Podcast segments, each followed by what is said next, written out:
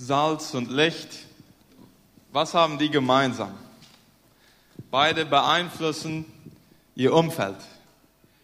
Ja, da, wo sie es nicht mehr tun, da hören sie auf, Salz und Licht zu sein. Und Jesus hat gesagt, die, die an mich glaubt, ihr werdet Salz und Licht sein.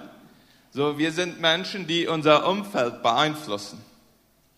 Wir haben vor einigen Jahren mal gesagt, alles, was wir in, in der Mennonitengemeinde Concordia machen, das soll dazu beitragen, dass Jünger Jesu andere Jünger Jesu machen. Was ist ein Jünger?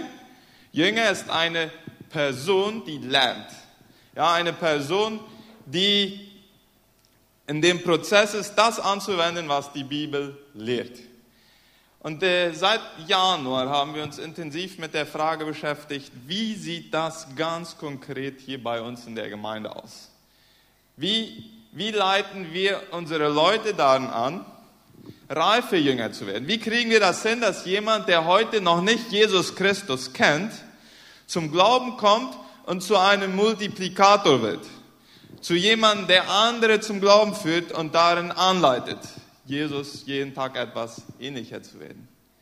In diesem Prozess haben wir auch geschaut, wie hat Jesus das gemacht? Weil Jesus ist ja unser großes Vorbild. Und wir haben bei Jesus immer wieder drei Etappen gesehen, wie er vorging. Wir haben das nachher gesehen, dass Jesus seine Nachfolger diese drei Etappen angewandt haben. Heute werden wir uns einen Text anschauen und Kerstin, ich lade dich ein, nach vorne zu kommen. Du wirst uns in der Textleser anleiten. Wenn jemand Johannes Kapitel 1 aufschlagen will, um mitzulesen, Johannes, das Johannesevangelium, Kapitel 1, da vorne liegt ein Mikrofon. Ab Vers 35 bis Vers 42. Kerstin Wilms wird uns das nach der Hoffnung für alle vorlesen. Und dann werden wir schauen, wie Jesus durch diese Etappen seine Jünger zur Reife geführt hat. Und danach werden wir darüber nachdenken, wie sieht das ganz konkret hier in unserer Gemeinde aus. Die ersten Jünger von Jesus.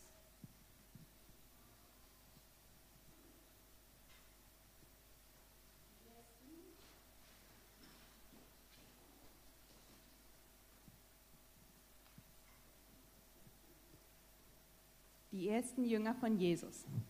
Johannes der Täufer und zwei seiner Jünger waren am nächsten Tag wieder an dieser Stelle, als Jesus vorüberging. Da schaute Johannes ihn an und sagte, Seht, dies ist Gottes Opferlamm. Als die beiden Jünger das hörten, folgten sie Jesus. Jesus drehte sich zu ihnen um, sah sie kommen und fragte, Was sucht ihr? Sie antworteten, Rabbi, wo wohnst du? Kommt mit, dann werdet ihr es sehen, sagte Jesus.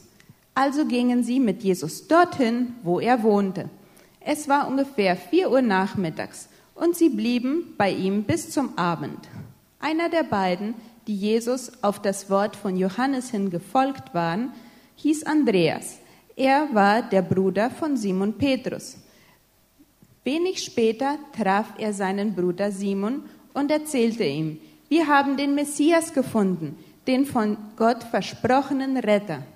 Da nahm Andreas seinen Bruder mit zu Jesus. Der sah ihn an und sagte, du bist Simon, der Sohn von Johannes. Von jetzt an sollst du Petrus heißen.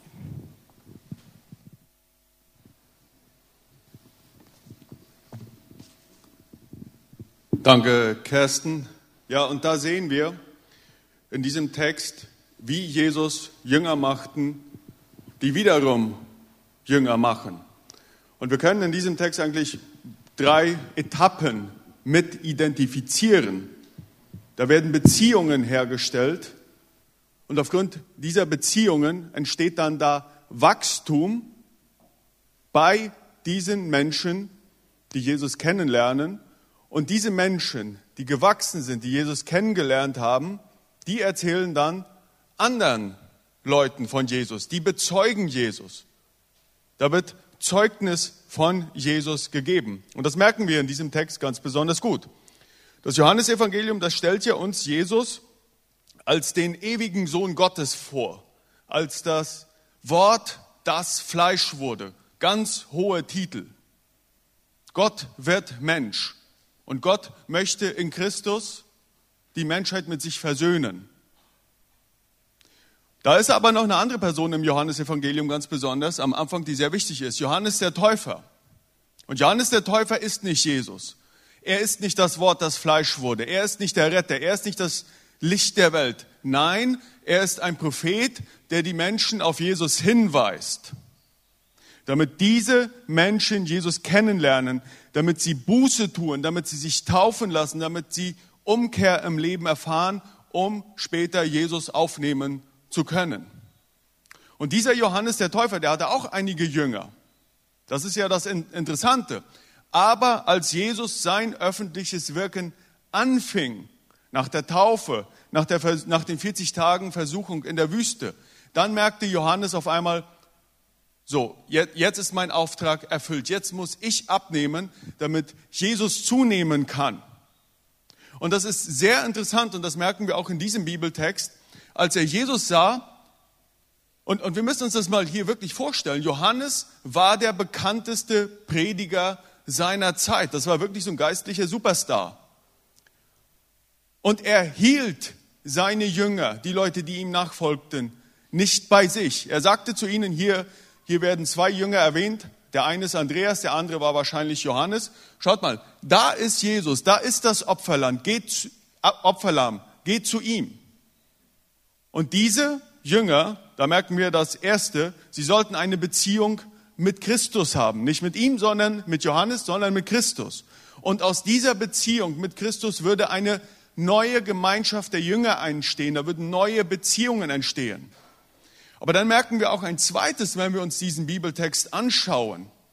Da ist Wachstum. Andreas und wahrscheinlich Johannes, die kommen zu Jesus, 4 Uhr am Nachmittag, und sie sprechen zu ihm Rabbi, ja, Lehrer. Und nachher, als sie den Rest des Tages mit ihm verbracht haben, dann sprechen sie auf einmal vom Messias. Am Anfang des Nachmittags war er der Lehrer, jetzt war er der Messias, der Retter der Welt. Und wir merken ganz klar, dass in der Beziehung zu Jesus, in der Beziehung untereinander, da entstand Wachstum. Da kommt dann diese zweite Phase. Und das Wachstum bleibt aber nicht da stehen. Wenn es wirkliches Wachstum ist, das Wachstum drängt nach außen. Und das merken wir hier auch bei Andreas. Er musste sofort seinem Bruder Simon Petrus von Jesus erzählen. Und da, kommt, da kommen wir zu dieser dritten Phase des Prozesses von Jüngermachen, Zeugnis. Andreas bezeugte Jesus vor Simon Petrus, seinem Bruder, und brachte Simon Petrus auch zu Jesus. Und da fängt das Rad wieder von neuem an. Da, fängt, da fangen wir wieder mit Beziehung an. Simon Petrus hat eine Beziehung zu Jesus, er, er hat eine Beziehung mit den anderen Jüngern. Und da soll auch Wachstum geschehen. Und wenn wir uns das mal überlegen, wenn wir uns mal die ganze Kirchengeschichte anschauen, dann sind so wie in diesem Text die meisten Menschen zu Jesus gekommen. Das war durch persönliche Beziehungen. Ich möchte jetzt nicht irgendwie Evangelisation oder große Events schlecht reden. Die sind wichtig. Aber meistens, meistens sind die Leute, die da hingekommen sind, sind das, waren das durch persönliche Beziehungen. Und das sehen wir hier. Und dann fängt Jesus an, auch in Simon Petrus Wachstum zu verursachen. Er nennt ihn Petrus Fels. Ja? Petrus sollte zu einem felsenfesten Christen werden. Und er war wirklich der Grundstein der ersten Christen, der frühen, der frühen Kirche, der tausende Menschen zu Jesus geführt hat. Und das wollen wir in unserer Gemeinde auch sehen. Vielleicht bist du eine Person, die einen Simon Petrus hierhin führen möchte, damit Jesus ihn verändert, damit ein neuer Weltmissionar morgen entsteht. Bevor wir in die gehen, bevor wir in die Einzelheiten gehen, wie genau das bei uns aussieht, lasst mich die Beziehung nochmal etwas vertiefen, etwas veranschaulichen. Wir, wir merken immer wieder, wenn wir mit Leuten sprechen, also dass Leute, wenn die, die, die es einmal wagen, zum Gottesdienst zu kommen, ob die wiederkommen werden oder nicht, Hat nicht so viel damit zu tun, ob wir so eine coole Musik haben wie heute oder so eine großartigen Prediger wie heute. Es hat viel mehr damit zu tun, ob nachher da draußen vor der Tür jemand sich mit ihnen in Kontakt setzen wird und Freundlichkeit und Liebe zeigen wird. Ja, und jeder, der mal zu einem fremden Gottesdienst gegangen ist, der weiß ganz genau, wie sich das anfühlt, wo zu sein, wo man niemanden kennt und ganz alleine dastehen. Die meisten zücken dann ihr Handy und verkriechen sich dahinter und tun so, als ob sie es gerade sehr stressig hätten und deswegen mit niemandem reden können. Ja, aber in Wirklichkeit fällt es schwer auszuhalten, dass keiner mit mir reden kommt. Ich weiß noch ganz genau, als ich neu hier war. Ja, ich bin nicht hier aufgewachsen, ich bin im Chaco aufgewachsen. Ich kam dann zum Studieren her, wurde eingeladen, in der Jugendband mitzuspielen. Und ich spielte zwar mit und ich mochte das auch, aber ich fühlte mich nicht gut in der Gruppe, bis irgendwann ein sehr schönes Mädchen auf mich zukam und sagte, willst du nicht mal mitkommen? Wir als Freunde treffen uns nachher und so. Und äh, ich fühlte mich sowieso etwas minderwertiger, weil die Assumptioner glauben sich immer ein bisschen mehr als die, die von den Kolonien sind und wusste da nicht genau, wie ich das machen sollte, aber irgendwie habe ich mich überwunden und dann kam etwas später der Gemeindeausflug und ich, ich hatte nicht die Idee gehabt, zum Gemeindeausflug zu fahren. Ich kenne ja da keinen. Aber dieses liebevolle Mädchen hat mich wieder eingeladen und nicht nur einmal, sondern zweimal. Und deswegen fuhr ich zum Gemeindeausflug. Liebe Damen, ihr wisst, was eure Rolle ist. Ja, wir haben in drei Wochen Gemeindeausflug. Äh, da haben wir unsere Beziehung vertieft. Die ist so tief gegangen, dass heute vier Kinder daraus entstanden sind. Äh, ihr braucht die nicht alle so tief führen. Mein Punkt ist, das war für mich der Schlüssel, der dazu beitrug, dass ich mich in dieser Gemeinde wohlgefühlt habe. Ich fing an, Freunde zu haben. Einige von euch, für einige ist vielleicht Johannes Reimer ein Begriff. Er ist auch mal hier in Paraguay gewesen, ein Evangelist, er hat auch Bücher geschrieben.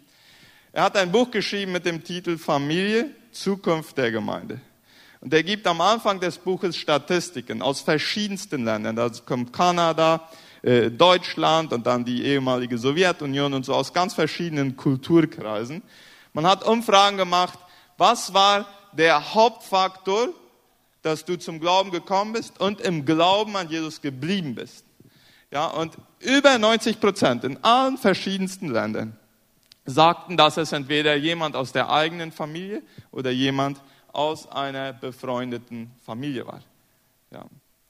Dass äh, wir dachten bis jetzt, wenn wir Stars hätten, wie, wie Billy Graham und so, die gut genug predigen könnten, dann würden sich viele bekehren. Ja. Und so wie wir schon sagten, wir wollen gar nicht eins gegen das andere ausspielen. Aber ohne Beziehungen ist es schwer. Netzwerktheoretiker sprechen davon, man nimmt an, das basiert auf einige Studien, aber beweisen kann man es noch nicht, dass jeder Mensch mit x beliebigen Menschen auf diesem Planeten über durchschnittlich sechs bis sieben Ecken verbunden ist. Was bedeutet das? Wir könnten irgendjemanden aus Afrika nehmen, und der kennt jemanden, der eine Person kennt, der eine Person kennt, der eine Person kennt, der eine Person kennt, die mich kennt. Ja, verstehen wir? So sechs bis sieben. Ja, so klein ist die Welt. Das erklärt auch, wie von Jesus bis heute fast zwei Milliarden Menschen heute von sich behaupten, dass sie an Jesus glauben. Ja, das ist über Beziehungen weitergegangen. Da sind dann die großen Gottesdienste und Events und so, die tragen dann mit dazu bei. Aber in Wirklichkeit ist der Kanal, das sind die Beziehungen. So, Rainer wird uns jetzt erklären, was für uns hier Beziehung bedeutet und wie wir das in der Gemeinde gestalten. Bei uns in der Gemeinde möchten wir Beziehung ganz besonders mit unseren Gottesdiensten fördern. Der Gottesdienst ist wirklich das wichtigste Ereignis, das wir in der Woche haben. Denn hier bringen wir zum Ausdruck, dass wir Volk Gottes sind. Hier wollen wir Beziehungen fördern. Hier wollen wir uns gegenseitig kennenlernen. Und hier wollen wir auch neue Menschen empfangen. Deshalb haben wir auch seit einigen Monaten, das habt ihr gemerkt, ähm, am, im Eingangsbereich der Kirche einen Infotisch. Und an diesem Infotisch, da werden immer Menschen sein, die dazu bereit sind, für neue Menschen, also denen ihre Daten aufzunehmen, damit wir danach wieder mit diesen Menschen in Beziehung treten können, wenn der Gottesdienst vorbei ist. Das heißt also, wenn du hier eine, wenn du eine Person zur Gemeinde bringst oder wenn du hier eine neue Person im Gottesdienst siehst, dann kannst du sicher sein, dass da hinten jemand ist, der mit dieser Person weitermachen kann. Und die Person, die da hinten am Infotisch ist, heute ist das Bettina, die wird mindestens noch 15 bis 20 Minuten nach dem Gottesdienst hier sein, auch wenn niemand mehr hier in diesem Raum ist. Deshalb, da wollen wir die Daten aufnehmen, da wollen wir Beziehung herstellen können. Da, das ist das, ich sage mal, das Grundfundament. Dann haben wir auch in, unseren, in unserer Gemeinde seit einigen Jahren sehr stark die Hauskreise verstärkt. Wir haben heute in der Gemeinde circa 70 Hauskreise. Auch da wollen wir Beziehungen stärken. Da haben wir Gemeinschaft. Meine Frau und ich, wir haben einen Hauskreis mit einem anderen Ehepaar. Da essen wir mal gut zusammen und haben Austausch und beten miteinander. Das wollen wir weiter fördern, dass hier in der Beziehung, die wir, in den Beziehungen, die wir haben, aus den Beziehungen, die wir haben, dass da Wachstum entstehen kann. Worauf ziele ich? Wir wollen eine Kultur der Fremdenfreundlichkeit fördern. Fremdenfreundlichkeit, das, das Wort, das, das merkt euch bitte. Weil, weil das, das fällt, viele von uns sind Mennoniten, auch Kulturmennoniten vom Hintergrund her. Und uns fällt das mit der Fremdenfreundlichkeit manchmal so schwer, weil wir über Jahrhunderte fast nur unter uns waren und dann sind wir total überrascht, wenn auf einmal eine neue Person irgendwo im Gottesdienst ist. Und, und da wissen wir erstmal gar nicht, was wir damit tun sollen. Ähm, traut euch einfach, wenn ihr neue Menschen hier seht, geht einfach auf diese Person auf zu, sprecht mit ihr. Und das ist auch gar nicht sehr kompliziert. Hallo, ich heiße Rainer, wie heißt du? Wir haben, wir haben manchmal so, so eine Angst, als wenn die uns beißen werden. Nein, das ist nicht so. Traut, lasst das, probiert das einfach mal aus. Es ist echt segensreich. Und dann entstehen da Beziehungen. Also, Gottesdienste, Hauskreise, Fremdenfreundlichkeit. Das wollen wir hier fördern, damit Beziehungen in der Gemeinde wachsen. Jesus, nicht, weil Jesus nicht bei den Beziehungen stehen blieb, sondern seine Jünger darin anleitete, zu wachsen, haben wir uns gefragt, was bedeutet Wachstum in unserer Gemeinde? Und bei uns bedeutet Wachstum zum Beispiel an einigen Kursen teilnehmen. Ja, in, in zwei Wochen also am Samstag und Sonntag, fangen wir mit Jüngerschaftskursen wieder an. Das passiert zweimal im Jahr. Einmal anfangs Ende März, Anfangs April und immer um diese Zeit, im August irgendwann. Der Kurs 1 führt auch dazu, dass Leute sich vorbereiten können zur Taufe, aber ist nicht nur auf die beschränkt. Da werden Themen wie Identität in Christus, meine Berufung, welche Gaben habe ich, zum Beispiel wird ein Gabentest gemacht, was ist die Rolle der Finanzen? Wie geht ein Jünger Jesu mit seinen Finanzen um? Andere Themen, wir, wir nehmen Bekehrungsgeschichten aus der Bibel durch. So, das ist ein Kurs, der sehr, sehr gut ist und empfehlenswert ist. Dann ist Kurs 2, da wird dann schon mehr über Gemeindedynamiken nachgedacht. Wie gehen wir zum Beispiel mit Meinungsverschiedenheiten um? Ja, wenn jemand an Prädestination glaubt und jemand glaubt, es ist durch freier Wille alles, äh, und, und wir streiten uns darüber, wie, wie ist ein konstruktiver Umgang mit, mit solcher Art Spannungen in der Gemeinde. Ich werde heute nicht in viele Einzelheiten eingehen. Wir werden nächsten Sonntag weitermachen mit diesem und dann werden wir diesen Teil von Wachstum etwas vertiefen. Aber Rainer wird uns einige Beispiele geben, wie systematisches Bibelstudium Menschenleben verändern kann. Die Bibel hat eine Kraft, Menschenleben zu verändern und uns äh, durch das Leben zu führen. Ich kann mich noch ganz genau daran erinnern, äh, als ich meine erste Krebstherapie hatte. Und das, das war für mich so ein, ein, ein Schlag. Und, und ich betete zu Gott und viele andere Menschen beteten auch, dass da eine übernatürliche Heilung passieren könnte. Und das passierte einfach nicht. Ich betete und untersuchte und das, das blieb weiter da. Und ich stieß irgendwann auf Paulus, 2. Korinther 12, 8 bis 9. Und wenn wir das Kapitel kennen, dann wissen wir, dass Paulus auch unter irgendeiner Sache litt. Er schreibt vom Stachel im Fleisch. Wir wissen nicht genau, was das war. Es kann eine Krankheit gewesen sein. Und er sagte, dreimal habe er Gott darum angefleht, diesen Stachel im Fleisch zu nehmen. Und Gott hat ihn nicht genommen. Und Gott hat schließlich dann zu ihm gesagt, meine Gnade ist alles, was du brauchst. Denn gerade wenn du schwach bist, wirkt meine, meine Kraft ganz besonders an dir. So habe ich es dann auch getan. Dreimal mich wirklich angestrengt und gebetet und mit anderen zusammen. Und das war dann. Ich blieb krank. Und dann konnte ich das mit diesem Vers annehmen und mit diesen Versen ein Jahr zu monatelanger Behandlung finden. Und das hat mich durchgetragen. So kann Bibel verändern. Es gibt aber auch noch viel mehr Beispiele, wie die Bibel verändern kann. Galater 3:28, da heißt es, jetzt ist es nicht mehr wichtig, ob ihr Juden oder Griechen, Sklaven oder Freie, Männer oder Frauen seid. In Jesus Christus seid ihr alles eins. Dieser Vers und noch viele andere, die ähnlich sind, die haben soziale Sprengkraft, die haben ganze Gesellschaften verändert. Wir sind gleich vor Christus, Männer, Frauen, Sklaven, Freie. Ganz besonders, hier werden die Frauen erwähnt, ganz besonders hat der christliche Glaube aufgrund von solchen Versen in allen Gesellschaften, wo das Evangelium gepredigt wurde, die Stellung der Frau betont und verändert, zum Besseren verändert.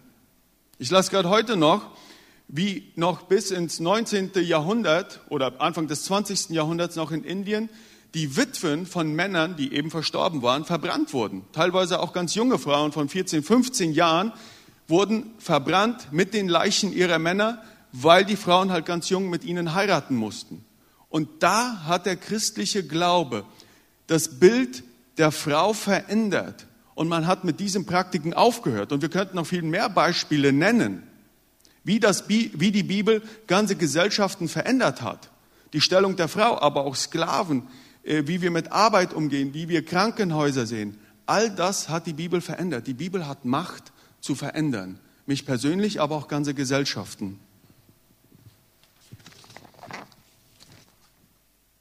Wenn wir die Bibel studieren, dann ist das Ziel nicht dabei, dass wir uns informieren, sondern transformieren. Ja, die Information ist Teil der Transformation, aber das letzte Ziel ist Transformation. So was wir nicht wollen, ist, dass wir alle einen großen Kopf haben und die Bibel auswendig können und keiner macht, was damit. Ja, äh, Bibelstudium muss immer zur Anwendung führen, sonst äh, erfüllt es nicht ihren Zweck. So und das ist auch beim Wachstum. Was, was ist das Ziel von diesen Kursen? Das Ziel ist, dass Menschen dahin geführt werden, Zeuge zu sein. So wie Jesus das kurz vor seiner Abfahrt zu seinen Jüngern sagte, äh, ihr werdet meine Zeugen sein und die Kraft des Heiligen Geistes wird dafür auf euch kommen. Was bedeutet in unserer Gemeinde Zeuge sein? Wann, wann wissen wir, dass wir es geschafft haben, eine Person durch diesen Prozess geführt zu haben und dass sie jetzt bei dieser Etappe Zeuge, Zeugnis für Jesus geben, angekommen ist? Zum Beispiel, wenn sie einen Hauskreis anleitet. Ja, dann ist eine Person, gibt Zeugnis von Jesus und, und investiert in andere Personen, damit die im Glauben wachsen können. Die, die äh, bei den Kids-Treffs die Kinder von Jesus erzählen, sind Zeugen. Die, die mit den Teens, die Teensarbeit anleiten, die in der Jugend lehren, die, die hier lehren, das sind Zeugen Jesu. Aber nicht nur das. Wir haben äh, jetzt gehört hier von Limpio. Wir haben ja ähnliche Projekte in Mercado Cuatro, in Tavlada und auch Home ist entstanden mal durch eine Gruppe, die, die in unserer Gemeinde sozusagen war.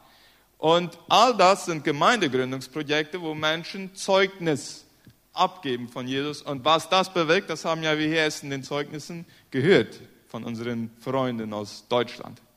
Weiter bedeutet für uns Zeuge von Jesus sein, in einem von all diesen guten christlichen Werken mitzuarbeiten, mit denen wir eng verknüpft sind. Und das ist ja eine, eine Eigenschaft unserer Gemeinde. Ja, wir sind mit über 20 christlichen Werken verknüpft. Also das bedeutet, Glieder aus unserer Gemeinde arbeiten damit, oftmals in der Leitung. Zum Beispiel der christliche Dienst, Kilometer 81, die Concordia-Schule hier, dann äh, Fundation Mission und Capellania Empresarial und Discover und Hukum und so weiter und so fort. Das ist eine institutionalisierte Form von Zeugnis für Jesus zu sein. So, die Leute, die da mitarbeiten und da, dadurch dazu beitragen, dass andere von Jesus hören, die sind auch hier angekommen. Und dann nicht zuletzt die persönlichen Initiativen. Ja, das, was viele von euch machen, was niemals ein Mensch sieht. Ja, was du mit deiner Haushilfe machst, wie du mit deinen Gärtnern umgehst, äh, wie du mit deinem äh, Nachbarn umgehst und wie dein, dein Glaube einfach übersprudelt, weil du Jesus so liebst, weil wenn du jemandem eine Bibel schenkst, wenn du einem Bettler ein, eine Bibel schenkst oder es äh, gibt so viele Möglichkeiten, wie das aussehen kann. Wenn Leute das machen, dann wissen wir, die sind bei der dritten Etappe angekommen und beim dritten, da schließt sich sozusagen der Kreis. Ja, da kommen wir wieder beim ersten an. Denn was passiert? Da, wo Leute Zeugnis abgeben für Jesus, da entstehen neue Beziehungen. Und die Leute, die in der dritten Etappe sind, das sind die Leute, die andere durch diesen Prozess führen und begleiten. Wie sieht persönliches Mitteilen aus? Du hast da eine Erfahrung gehabt in den letzten Tagen und danach komme ich zum Schluss. Ja, ich, äh, als ich hier erst die Zeugnisse hörte, muss ich mich fast, fast schämen mit meiner äh, persönlichen Erfahrung, denn ähm, ich bin noch nicht ganz so geistlich fit äh, wie die Leute, die nach Limpio gehen. Ich, ich, ich back kleinere Brötchen, vorerst mal. Ich war, äh, und vielleicht geht manchen von euch das auch so, dass man noch auf einer anderen Stufe unterwegs ist. Ich war letzt bei meinem Friseur und ähm, dann fang, fingen wir an, über den Glauben zu sprechen und auch über die Bibel und ich fragte ihn, ob er denn, ob er eine Bibel habe. Ja, er habe eine Bibel. Er hatte eine Bibel, sagte er. Und ob er die dann auch lese? Nö, mache er noch nicht. Aber dann erzählte er mir, und das fand ich hier richtig interessant, dass sein Nachbar, der hatte irgendeine Art von Werkstatt, der wäre richtig erfolgreich geworden mit seiner Werkstatt. Denn der, der war früher Alkoholiker gewesen, der hätte Drogen genommen und dann hätte er an einem Tag angefangen, die Bibel zu lesen und am nächsten Tag wäre sein Nachbar schon zu, äh, zu einer Gemeinde gegangen, hätte sich da bekehrt und sein ganzes Leben hat sich radikal verändert. Sag ich mal, äh, da sagte ich zu ihm, das ist doch mal eine Motivation auch für dich, dass du auch de, deine Bibel lesen könntest, sagte ich dann zu ihm. Ja, und dann, äh, ja, dann versprach er mir auch, er würde auch die Bibel lesen und als, äh, als ja, dann das alles hier oben fertig war, das wird immer weniger, ähm, dann äh, kostet auch das ist wirklich so einer von da hinten, ja. Das kostet echt nichts da. 35.000. Dann gab ich ihm einen 50.000er und sagte, ich gebe dir jetzt mehr, aber dafür wirst du die Bibel lesen. Und beim nächsten Mal fragte ich ihn, ja, er hätte schon die ersten Sätze des Markus-Evangeliums gelesen. So, wir müssen uns vielleicht gar nicht mal so schrecklich anstrengen, mit Leuten über unserem Glauben zu reden. Wir haben so viele Beziehungen. Und da das einfach ganz natürlich einflechten. Das kann jeder von uns machen. Heute will ich dir die Frage stellen, wo siehst du dich in diesem Prozess? Wo siehst du dich? Hier sind vielleicht einige, die haben Jesus noch nicht kennengelernt. Heute lade ich dich ein, dein Leben Jesus zu übergeben und ihn einzuladen, dein Herr und dein Heiland zu sein. Und wenn du sagst, ich will mehr wissen, dann melde dich zu einem von diesen Kursen, wo du wachsen wirst.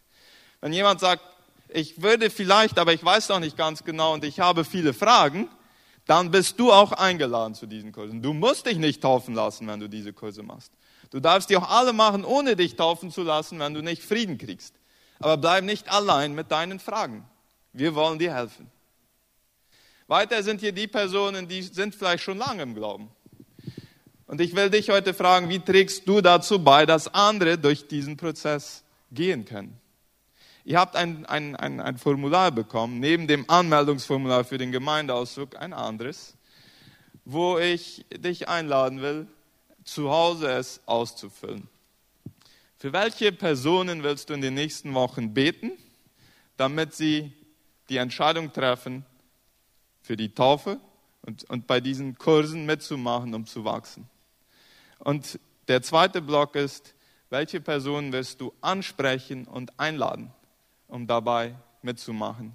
Vielleicht denkst du heute an einige, ja, aber die sind so schrecklich weit ab von Jesus, das ist gar nicht möglich. Dann fang genau an, für die zu beten, weil Jesus wird die bekehren. Du brauchst die nicht bekehren. Aber wir sind auf der Kanal, durch den Jesus wirkt.